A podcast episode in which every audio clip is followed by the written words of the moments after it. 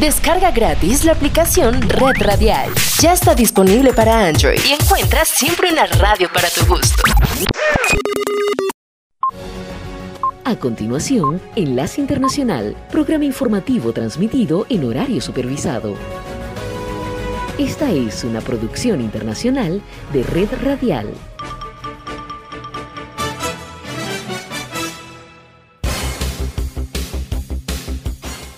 Aquí comienza Enlace Internacional. Saludos a nuestra audiencia en Caracas, Venezuela y el mundo, a través de nuestra frecuencia Sintonía 1420 AM y en Soy Ángela Montilla en la presentación. Bienvenidos.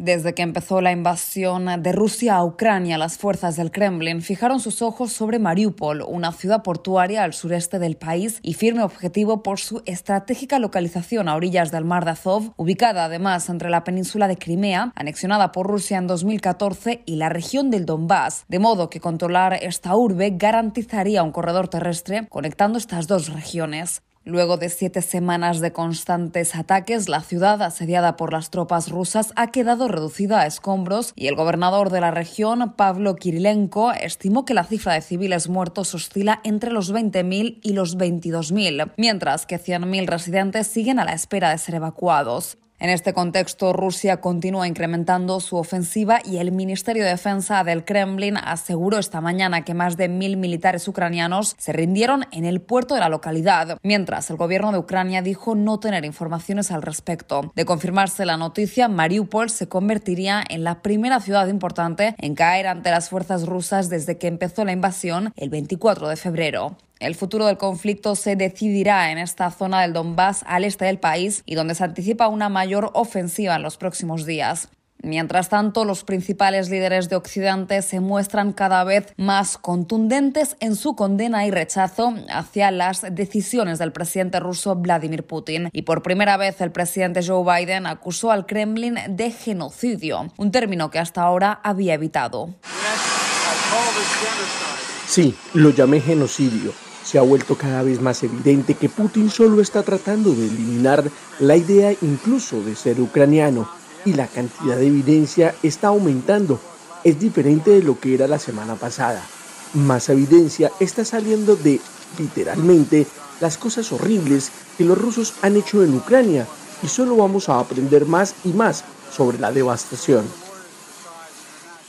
Este fue el momento en el que el mandatario estadounidense confirmó ante la prensa que utilizó la palabra genocidio durante su discurso pronunciado horas antes, provocando así una significativa escalada en la retórica utilizada para describir la guerra. Paralelamente, continúan los esfuerzos diplomáticos del presidente Volodymyr Zelensky para poner fin a la guerra y lograr más apoyo militar para combatir al ejército ruso. Y esos fueron los puntos que destacó durante su intervención ante el Parlamento de Estonia, donde además Además, agradeció las contundentes acciones del gobierno estonio, que fue de los primeros en dejar de comprar petróleo ruso. Y en otra cara de la moneda, el presidente Zelensky rechazó la visita de su homólogo alemán, Frank-Walter Steinmeier, por sus vínculos con Nord Stream, un gasoducto que conduce gas natural desde Rusia hasta Alemania, mientras tiene previsto recibir en Kiev a los jefes de Estado de los países bálticos, Lituania, Letonia y Estonia, que visitan Kiev en una muestra de apoyo y solidaridad hacia el pueblo ucraniano. Enlace Internacional.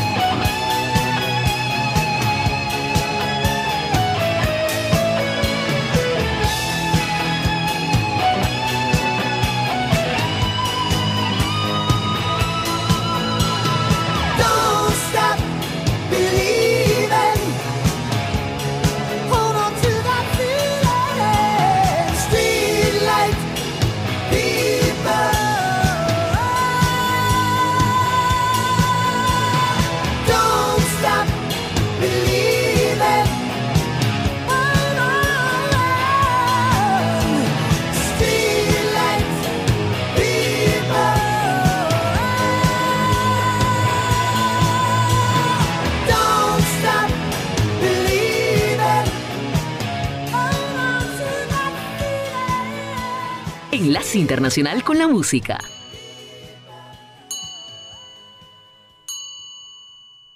Our life together is so precious. Together we have grown. We have grown. Although our love is still special.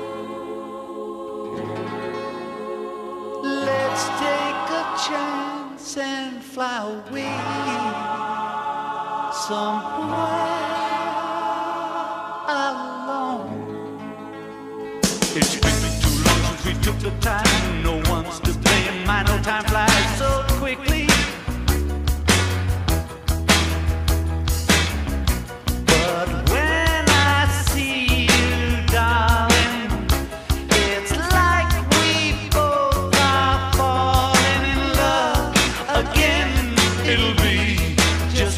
darling.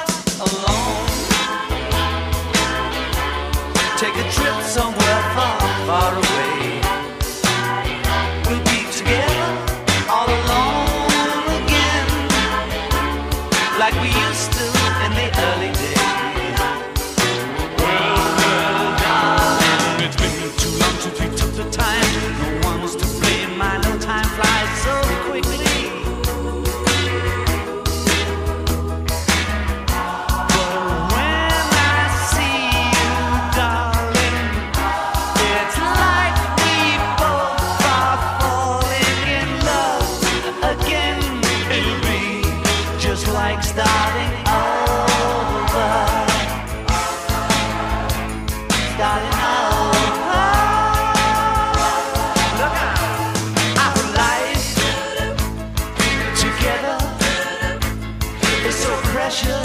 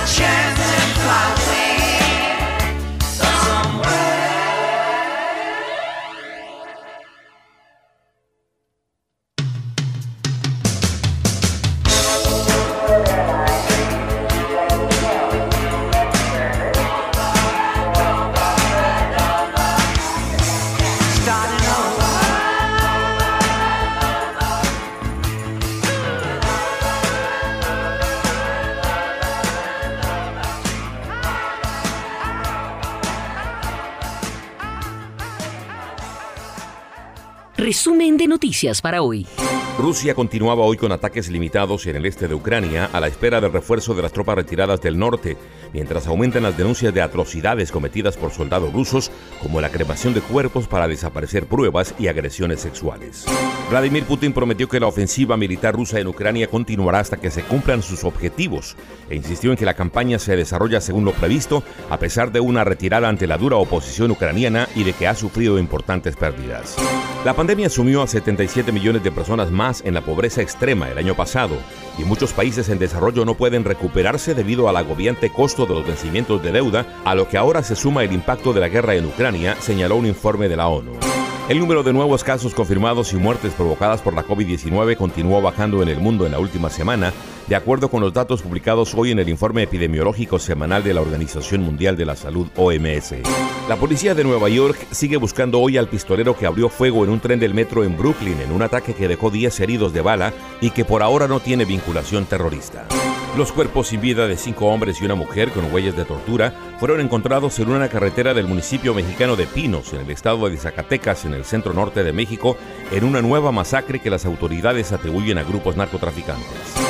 El presidente colombiano Iván Duque defendió al ejército de su país tras un reciente y controversial operativo militar realizado en el sur de Colombia, en el que grupos comunales y de derechos humanos denunciaron que 11 civiles fueron asesinados por las Fuerzas Armadas. Un juez de Perú ordenó tres años de cárcel preventiva para el exsecretario presidencial y dos sobrinos del mandatario Pedro Castillo, mientras son investigados a nivel fiscal por corrupción.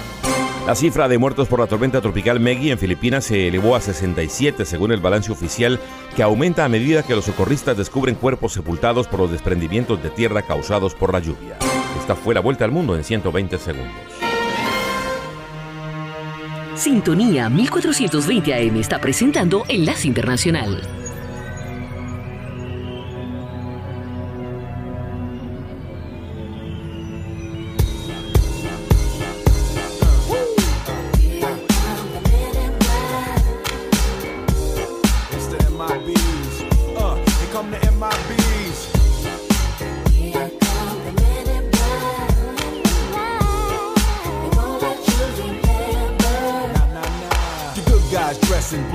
Remember that, just in case we ever face to face and make contact. The title held by me, MIB, means what you think you saw, you did not see. So don't blink, be what was dead is now gone. Black suit with the black Ray bands on, walk in shadow, move in silence, guard against extraterrestrial violence. But yo, we ain't on no government list, we straight don't exist, no names and no fingerprints. Saw something strange, watch your back, cause you never quite know where the MIBs is at. Uh, and.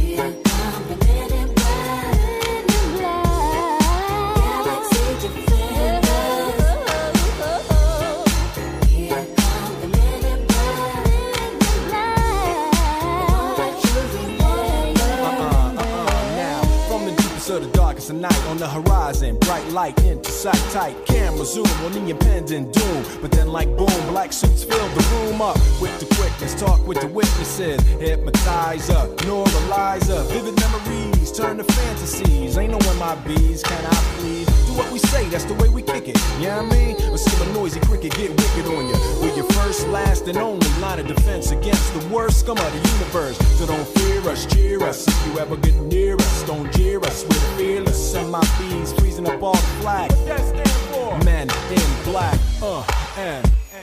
Let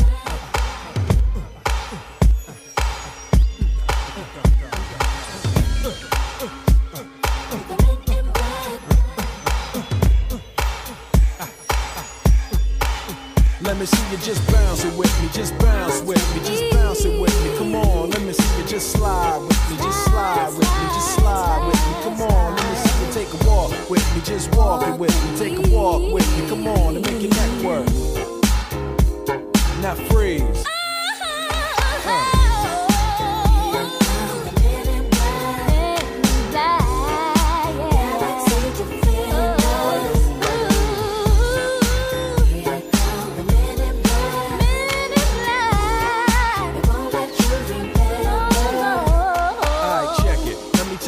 In closing.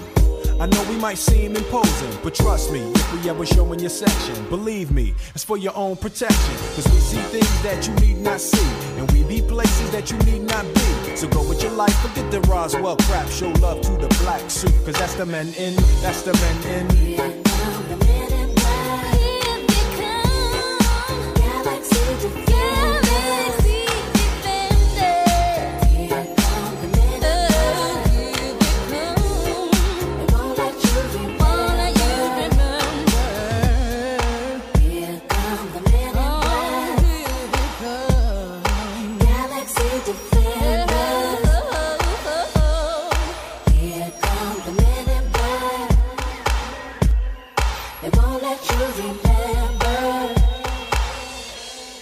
Enlace Internacional con la Música.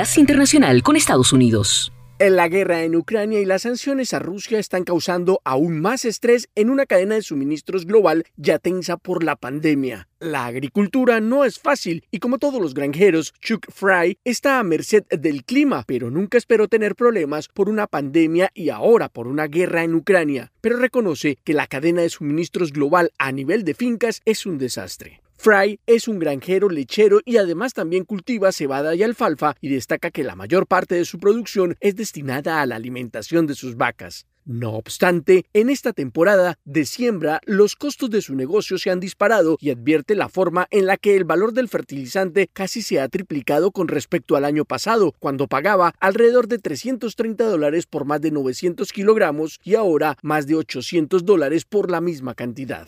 El problema comenzó cuando la pandemia interrumpió la producción y el envío, y luego Rusia, que produce muchos ingredientes para fertilizantes, invadió Ucrania. Eso desencadenó más interrupciones en los envíos, compras de pánico acaparamiento y otros problemas, y el economista Chris Tack dice que toda la cadena de suministros global se desaceleró, al igual que el tráfico en las carreteras. La interrupción es como si alguien pisara el acelerador y alguien pisara el freno, causando atascos de tráfico y retrasos. Por su parte, Aaron Robbie, quien administra la planta de fertilizantes Elena Fredrick, dice, cuando no se puede obtener de un proveedor, se imponen restricciones a todos los demás porque simplemente no hay suficiente para todos, dijo. El año pasado, los portacontenedores cargados con mercancía llegada desde Asia se acumularon en los puertos de Estados Unidos y la escasez de camioneros retrasó aún más las entregas. Recientemente, los casos de COVID-19 han aumentado en China, provocando bloqueos temporales y cierres de plantas, por lo que los especialistas anticipan interrupciones en el puerto de Shanghái, considerado como el puerto de contenedores más grande del mundo, lo que provocará un efecto dominó a nivel mundial. Enlace Internacional.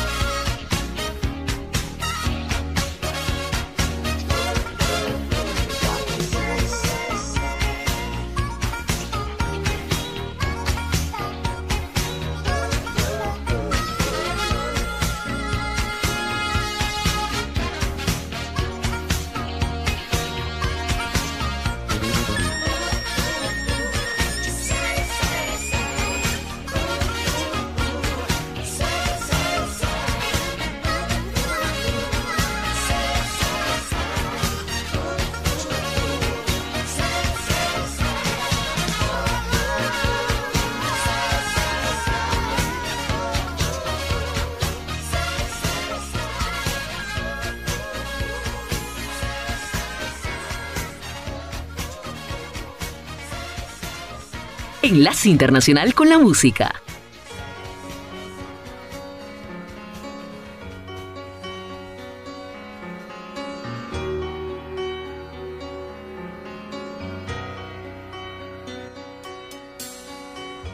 A room full of faceless strangers.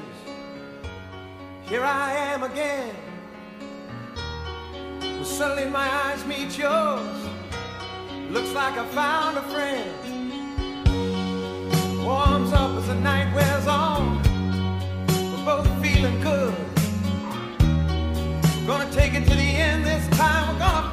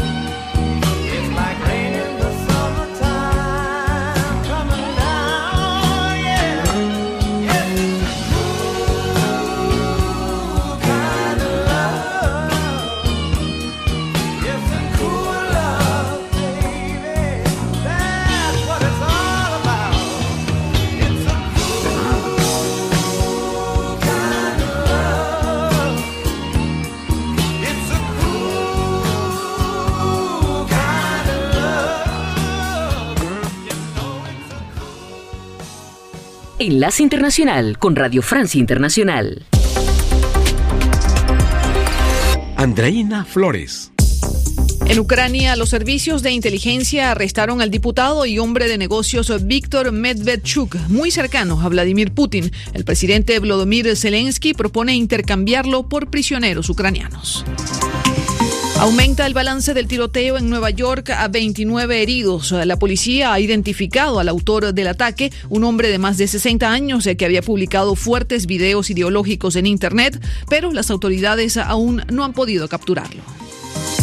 En Francia faltan 11 días para la segunda vuelta de las elecciones presidenciales que enfrentará a Emmanuel Macron y a la candidata de extrema derecha Marine Le Pen. Ambos han salido a las calles para entrar en contacto con los votantes. Analizaremos las promesas de campaña de la candidata de extrema derecha. Pueden escucharnos a través de rfimundo.com. Bienvenidos. Esto es Radio Francia Internacional. Comenzamos en Ucrania, específicamente en Mariupol, ciudad portuaria del Donbass, donde el alcalde Vadim Boychenko estima que el número de muertos por la invasión rusa podría superar los 20.000, acusando a Moscú de haber dejado las calles cubiertas de cadáveres. Por su parte, los servicios de inteligencia ucranianos han arrestado al diputado y hombre de negocios Víctor Medvedchuk, de nacionalidad ucraniana, pero de ideología prorrusa y muy cercanos al presidente Vladimir Putin. Medvedchuk, quien se encontraba encontraba en arresto domiciliario por alta traición, se había fugado desde la invasión rusa. El mandatario ucraniano Vladimir Zelensky dice que lo dejará libre si hay un intercambio de prisioneros. Aida Palau. La noticia la dio por las redes sociales el mismo presidente ucraniano y la acompañaba con una foto del oligarca Víctor Medvedchuk, esposado y vestido con un uniforme del ejército ucraniano. Más tarde Zelensky proponía a la Federación Rusa un intercambio. Propongo intercambiarlo por los chicos y chicas que están presos en Rusia, que Medievchuk sea un ejemplo. Ni siquiera el oligarca consiguió escapar, sin hablar de los criminales de menor envergadura del patio trasero ruso. Nadie escapará, dijo el mandatario. El SBU, Servicios Secretos Ucranianos, capturó a Medvedchuk de 67 años cuando intentaba salir del territorio ucraniano. Este abogado y hombre de negocios, décimo segunda fortuna ucraniana, con 620 millones de dólares, según la revista Forbes, tiene unos lazos muy fuertes con Putin. Es el padrino de una de sus hijas y fundador del partido prorruso, plataforma de oposición por la vida, que tenía una treintena de diputados en el Parlamento ucraniano antes de que fuera prohibido en marzo, tras la invasión rusa.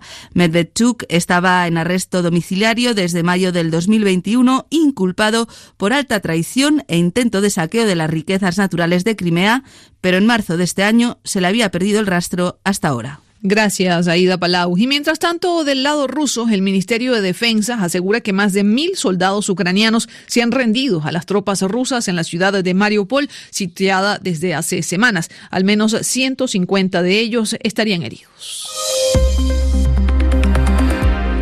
Mientras tanto, en Estados Unidos, el presidente Joe Biden ha calificado la invasión rusa a Ucrania de genocidio, una declaración que sube el tono en el discurso estadounidense que ya había hablado de crímenes de guerra y de carniceros para referirse a Vladimir Putin. Escuchemos las declaraciones de Joe Biden. Lo llamé genocidio porque cada vez es más claro que Putin está tratando de borrar la idea y la posibilidad de ser ucraniano. Y la evidencia se está acumulando. Es diferente a la semana pasada a medida que surgen más evidencias de los horrores que los rusos han cometido en Ucrania.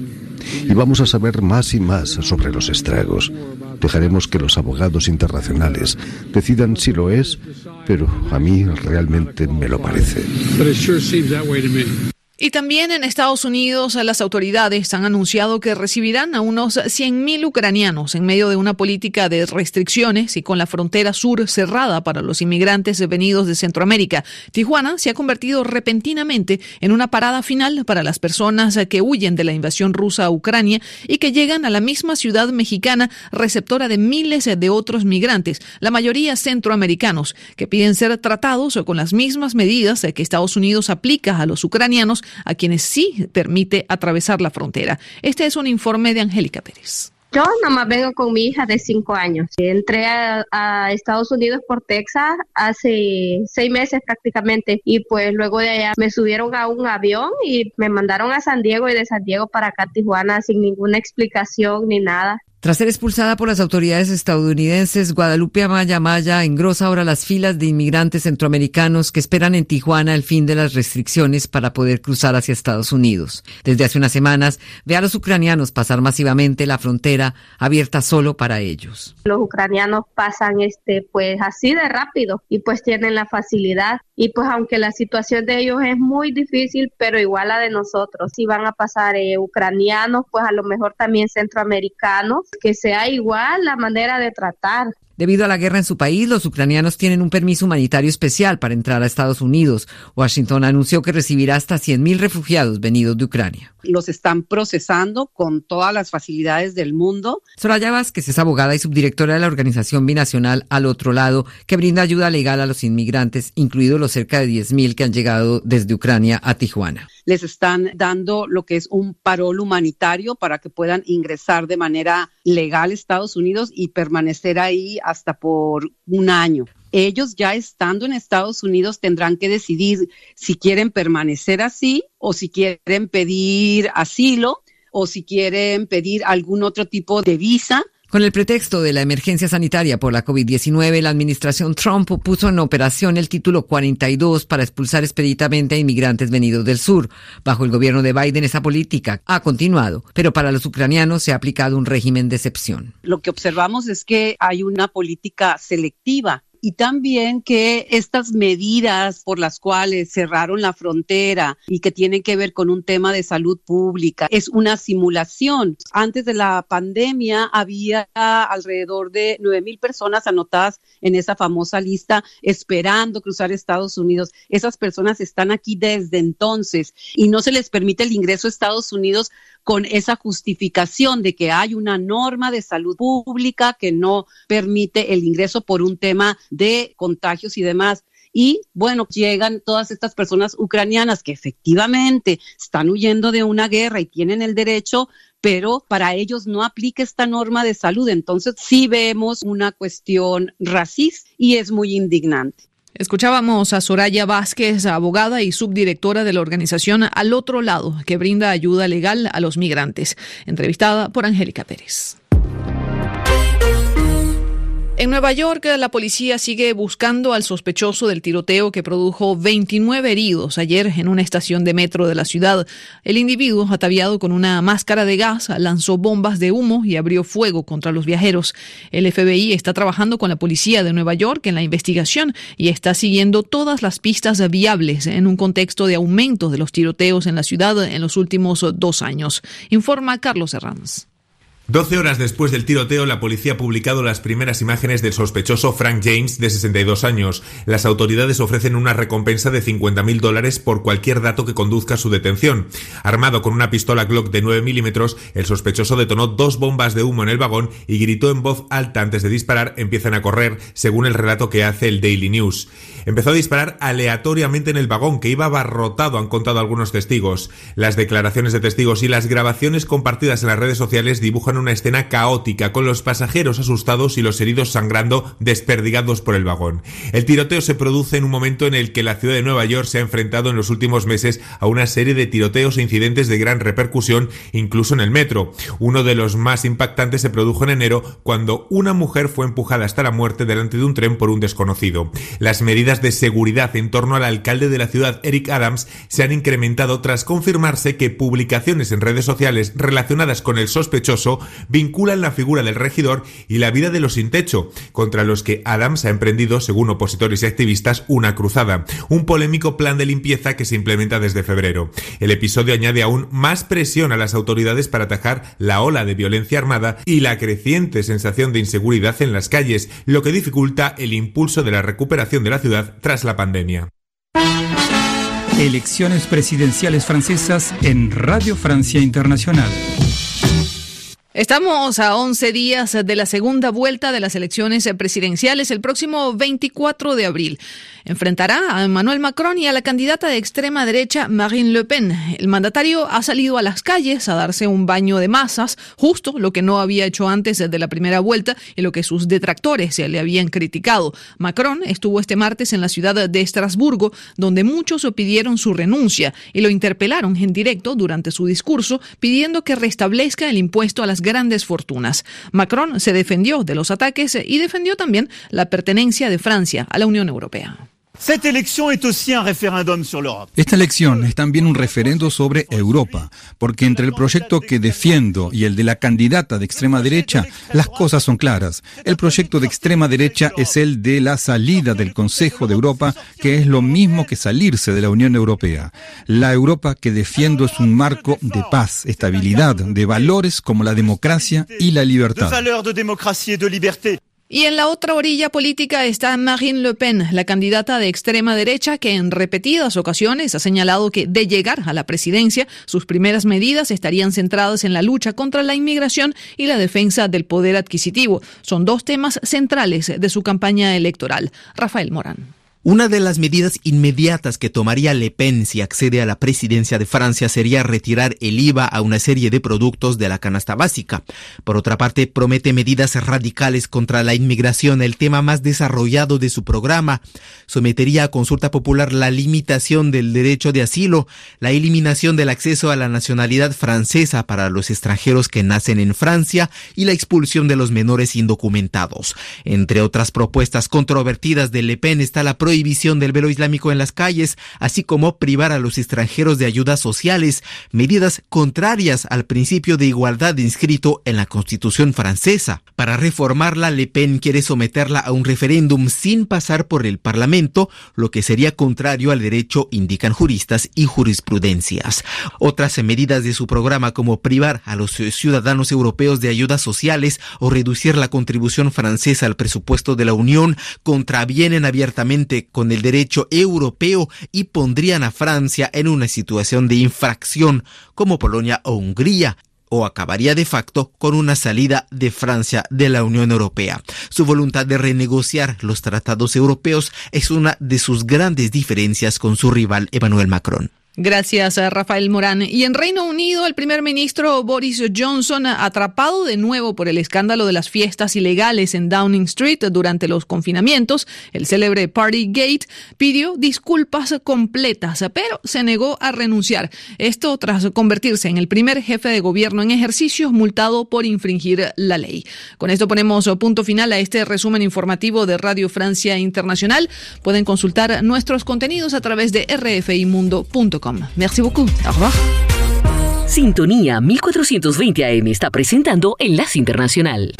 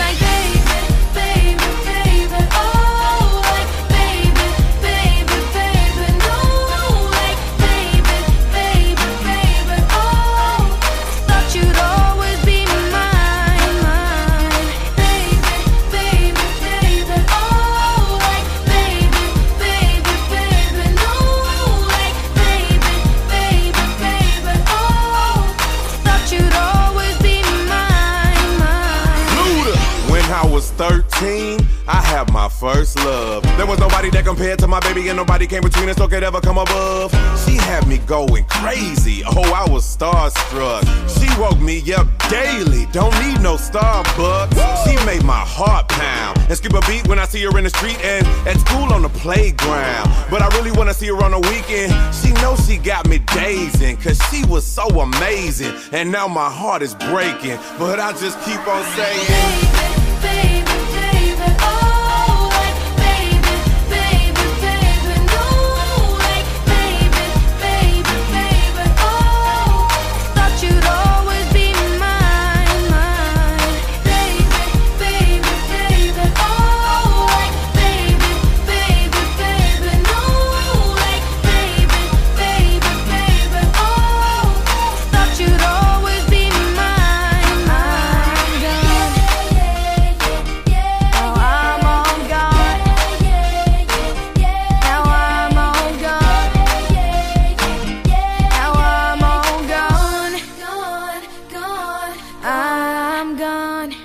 Internacional con la Música.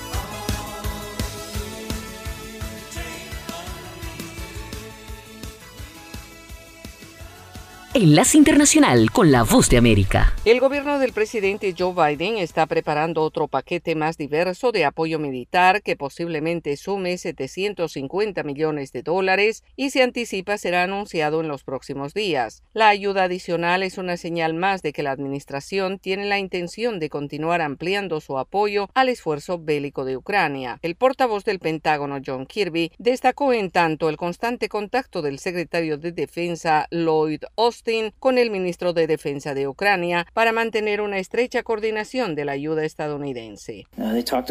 Ellos conversaron sobre todas las cosas que Estados Unidos está haciendo para ayudar a Ucrania a defenderse, la situación en el terreno y lo que se espera. El secretario Austin remarcó nuevamente los esfuerzos en marcha para entregar sistemas de seguridad a Ucrania lo más que se pueda y lo más rápido que podamos, y enfatizó en nuestro compromiso de atender sus más urgentes necesidades y los requerimientos de un terreno en Está previsto que esta semana se complete la entrega de 800 millones de dólares en asistencia militar a Ucrania, aprobada por el presidente Joe Biden hace un mes. Mientras, el Ministerio del Interior en Ucrania informó hoy que Bucha, la localidad cerca de Kiev que fue la primera en mostrar la brutalidad de las tropas rusas y otros suburbios de la capital, reportan más de 720 muertos y más de 200 se consideran como desaparecidos. El alcalde Anatoly Fedoruk dijo que solo en Bucha se habían encontrado 403 cuerpos y que el número de víctimas podría aumentar a medida que la maquinaria continúe trabajando en la zona. La oficina del fiscal general de Ucrania dijo el martes que también estaba investigando los eventos en el distrito de Brovary, que se encuentra al noreste, mientras que autoridades dijeron que los cuerpos de seis civiles fueron encontrados con heridas de bala en un sótano en el pueblo de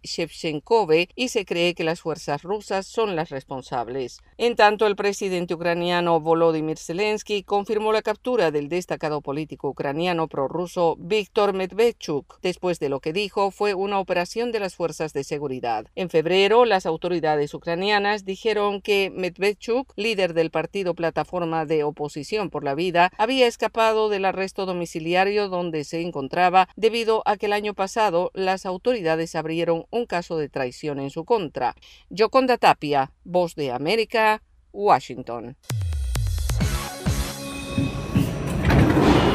La policía de Nueva York identificó a un sospechoso que a la hora pico de afluencia de personas el martes por la mañana abrió fuego en un tren subterráneo en Brooklyn y le disparó a 10 personas y generando pánico que hirió a otras 13. Una llave encontrada en la escena del crimen llevó a la policía a buscar y encontrar una furgoneta que luego se supo fue alquilada por Frank James de 62 años de edad y con residencias en Filadelfia y Wisconsin, y ahora es considerado persona de interés. Sin embargo, continúa prófugo y agentes de docenas de agencias policiales locales y estatales federales intentan dar con su paradero. La comisionada de la policía de Nueva York, Keechant Sewell, dio detalles sobre las víctimas en conferencia de prensa. Diez personas resultaron heridas por disparos y otras 13 resultaron heridas mientras corrían para salir de la estación de tren o sufrieron inhalación de humo. Una buena noticia es que ninguna de las lesiones parece poner en peligro la vida. El Departamento de Bomberos de Nueva York dijo que cinco víctimas se encontraban en estado crítico. Más temprano, el presidente Joe Biden expresó su agradecimiento a los civiles que ayudaron a las víctimas cuando se produjo el ataque.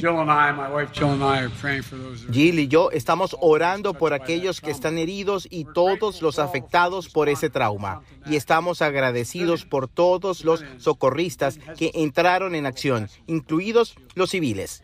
El tiroteo, producido poco antes de las ocho y media de la mañana, desató el pánico y el caos a bordo del tren, en una estación y en las calles aledañas y provocó cierres de escuelas en las inmediaciones que duraron gran parte del día. Los testigos del tiroteo describieron al agresor como un hombre bajo, de piel oscura y corpulento que vestía un chaleco de construcción verde y una sudadera gris. John F. Burnett, Voz de América, Washington.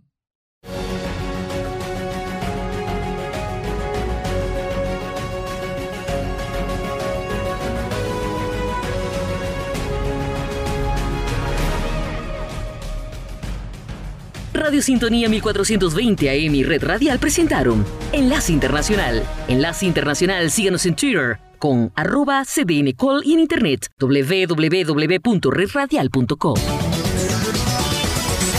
www.redradial.co